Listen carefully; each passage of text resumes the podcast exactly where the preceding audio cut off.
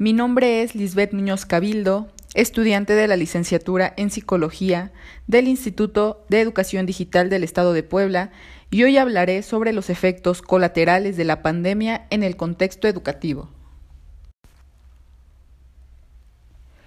El COVID-19 constituye un punto de inflexión que marcará un antes y un después por la dimensión global que alcanzó en poco tiempo desde que se detectó en China el 31 de diciembre del 2019 y la declaración que hizo la Organización Mundial de la Salud el 11 de marzo del 2020 al clasificarlo como pandemia por la velocidad de su propagación en todos los países.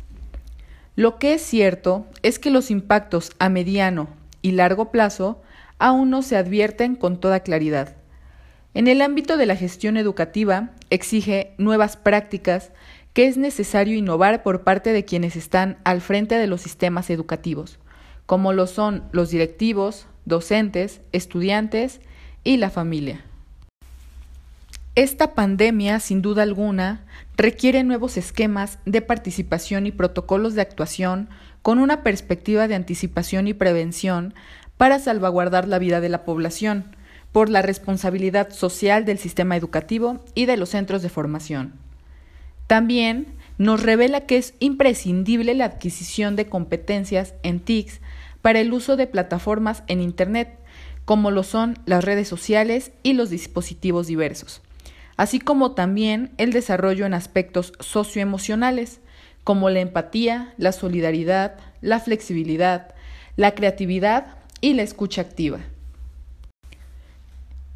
Es por ello que las estrategias para disminuir la posibilidad de contagios como medidas de prevención y para salvaguardar la vida de las personas, implementadas por las autoridades del sector salud en coordinación con el educativo Quédate en casa, ha implicado para los gestores educativos desplegar acciones conducentes a continuar con el ciclo escolar vigente, no sin tensiones, conflictos y dificultades para los involucrados. Dado el cambio de los roles de los padres de familia o figuras paretales, a quienes esta contingencia ha llevado a asumir un papel activo como coeducadores.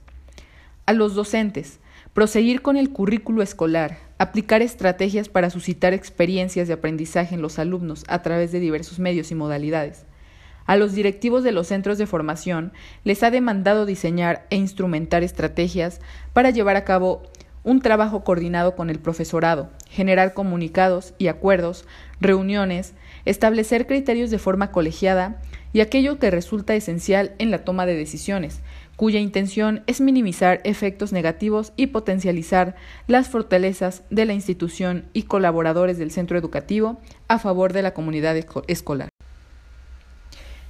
En conclusión, la pandemia de COVID-19 ha obligado a cerrar escuelas e institutos y readaptar las clases al formato en línea. Y a pesar del esfuerzo de los profesionales de la educación y la rapidez con que los centros han tratado de adaptarse a esta situación, lo cierto es que no todos los alumnos pueden seguirlas de la misma manera.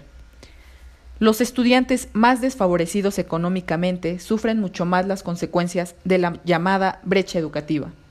La brecha educativa es la diferencia que existe entre la educación que reciben aquellos jóvenes con menos recursos y con situaciones familiares complicadas y aquellos que provienen de entornos más estables y adinerados.